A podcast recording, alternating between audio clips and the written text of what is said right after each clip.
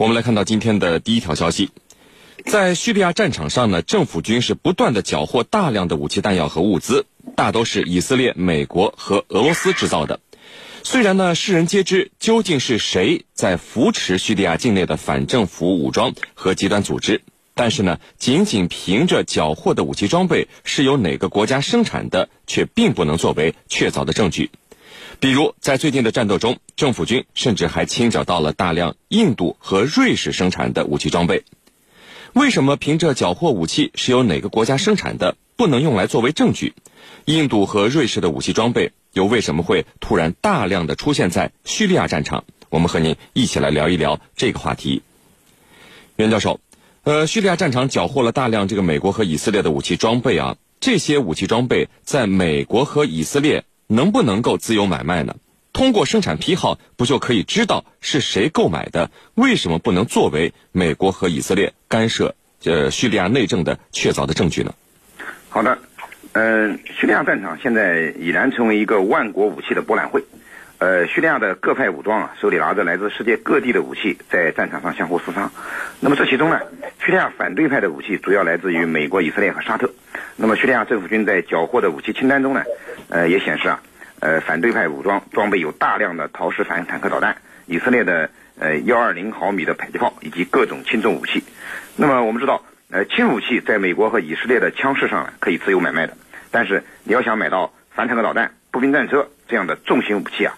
呃，肯定是不可能的，因此这些武器的来源，呃，颇值得怀疑，呃，但是呢，又不能据此就指证说美国、以色列或者沙特干涉了叙利亚内战，那么支持反对派武装。呃，俗话说得好，呃，捉贼捉赃，呃，没有足够的证据，仅凭缴获的武器啊，那么是不能作为呃美国、以色列干涉呃叙利亚内战的确凿证据的。呃，当然，我们也不能排除美国和以色列直接支援反政府武装的可能性，而且这种可能性比较大。呃，但是这并不意味着除了直接支援之外，叙利亚反政府武装就没有其他途径可以获得这些美制或者以色列生产的武器装备了。你比如说，呃，军火的走私，那么军火走私商们是无利不起早的。叙利亚战争，呃，各方对武器的巨大需求啊，吸引了全球军火走私商的这个眼球。那么英美法的一些走私商呢，呃。在走私的过程中，还成了他们政府的座上宾。那么，你像这个驻伊拉克美军的后勤供应商，就是一名军火走私商，他就是靠军火走私发家发的家。那么，所以叙利亚也自然成了这些人的天堂。呃，虽然说美国、以色列的武器啊，那么呃反对派武装从走私商这个手中获得的可能性非常大。那么，但是呢，其背后呃有政府的支持，呃也是呃值得怀疑的。那么。呃，要不然啊，这个叙利亚反政府武装就不会获得这么多先进的美式装备。呃，其次呢，就是战场上缴获。那么反对派武装有不少武器都是从战场上缴获的，特别是俄制武器。那么总不能说反对派武装使用了特七二、特五五这样的俄制武器，你就说俄罗斯支持了反对派武装，显然这是不可能的。所以使用美制武器也是一样。呃，美国人可以断然否认这是他们提供的。呃，第三条呢，呃，就是第三方的提供。你像沙特、土耳其这些国家都使用的是美制武器，那么叙利亚反政府武装呢？呃，他们当中的很多派别的支持者背后的支持者也是这些国家，所以他们也有可能为反政府武装提供一些美制的武器啊。是您，陈教授，其实美国和以色列还有中东地区一些国家支持叙利亚反对派武装和极端组织，这都成为公开的秘密了。但是去证实、去证明就是他们。却成为最后一层纸。无论是俄罗斯，还是叙利亚，或者美国、以色列以及中东部分国家，谁也没有去捅破这层薄薄的纸。那么，这是为什么呢？其实这个问题是非常简单的。美国呢一直在暗中介入叙利亚战争。美国在叙利亚有几千人的部队，这也是公开的秘密。就是呢，为了帮助叙利亚反对派去推翻叙利亚政府军。同时呢，美军还为反对派提供武器，帮助培训战斗人员，尤其是在反对派陷入一种败势的情况下，就是局势对反对派非常不利的情况下，他还以各种理由对叙利亚进行空袭。其实除了美国，还有海湾国家，还有土耳其、以色列这些国家，都在以种种形式、种种方式对叙利亚反对派进行支持。那么这种支持。和俄罗斯对叙利亚战局战事的介入是完全不同的。为什么呢？因为俄罗斯是受到叙利亚政府的邀请，是以反恐的名义帮助叙利亚政府去消灭极端势力和恐怖组织的，因此俄罗斯是站在一个道义的高点，它也是合法的。那么，确实，在真正的军事打击行动当中，我们也看到了俄罗斯跟叙利亚政府军是在共同努力去消灭祸害整个中东地区多年的恐怖组织和极端势力。所以，俄罗斯的这种行动啊，它是光明磊落的，是站在一个道义的高点。那么，反过来，美国还有其他一些国家就完全不同了。他们首先呢是没有经过叙利亚政府的同意，擅自参入到叙利亚的。内部冲突的，可以说他们是一种非常非法的做法，是一种侵略的行径。其次呢，这些国家通过这个对反对派武装的扶持，而这些反对派武装有的恰恰就是极端势力、恐怖组织，所以是见不得光的、见不得人的，也是无法公开的。所以呢，就像一层窗户纸，大家都知道。你在支持谁，我在支持谁，但是呢，就是不明说。虽然美国凭借他老大的这个身份，他可以公开介入叙利亚战事，那么我们看到周边这些小国，像沙特啊这些国家，周边这些国家，他们就不像美国那样很公开的、很高调的去介入，而是以种种方式在幕后对反对派势力提供武器装备。提供金钱，提供支撑。那么还有一个原因呢，就是他们也担心，一旦叙利亚日后要秋后算账、要复仇的话，那么这些周边的国家，像刚才提到的沙特，还有一些海海湾小国，都有可能面临叙利亚的报复。所以呢，这就像一层窗户纸，谁也不要去捅破。如果一旦捅破，很有可能成为众矢之的。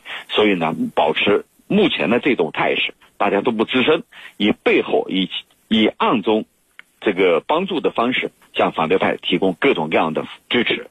主持人。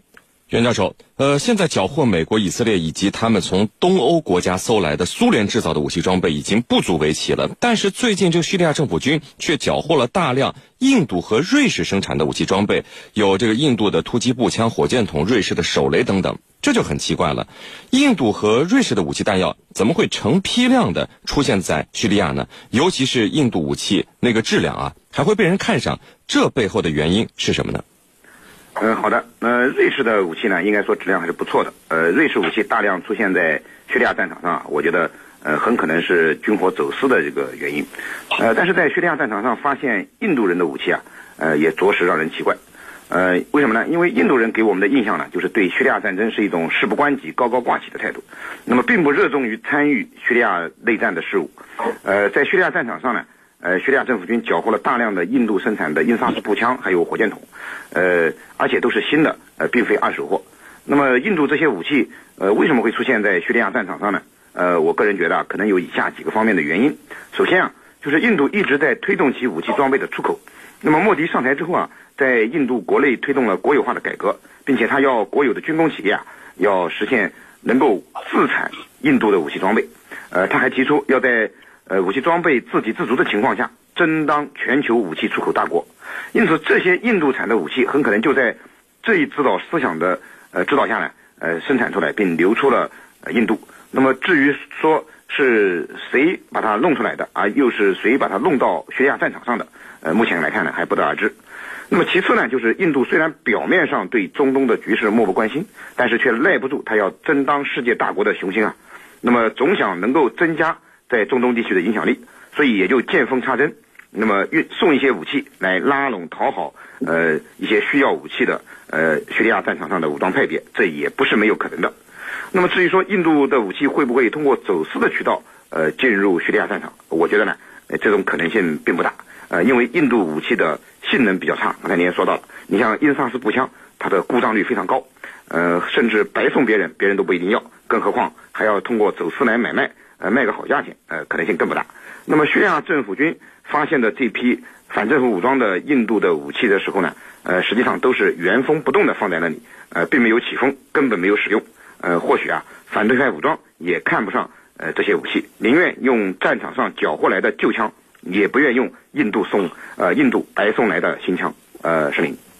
好的，那这个陈教授啊，其实您看，美国也好，以色列也好，还有中东一些国家，他们都知道。自己的武器装备送过去了，肯定会被缴获，在战场上会有流失。为什么他们对这个情况，哎，一点儿也不担心，反而是源源不断的在输送给叙利亚反政府武装和极端组织呢？其实啊，自从叙利亚冲突爆发以来，可以说它四周的国家或明或暗的都卷入了其中。我们大家都知道，比较公开的就是像。以色列像土耳其，他们是公开的；像土耳其，甚至呢就是侵入到叙利亚的境内。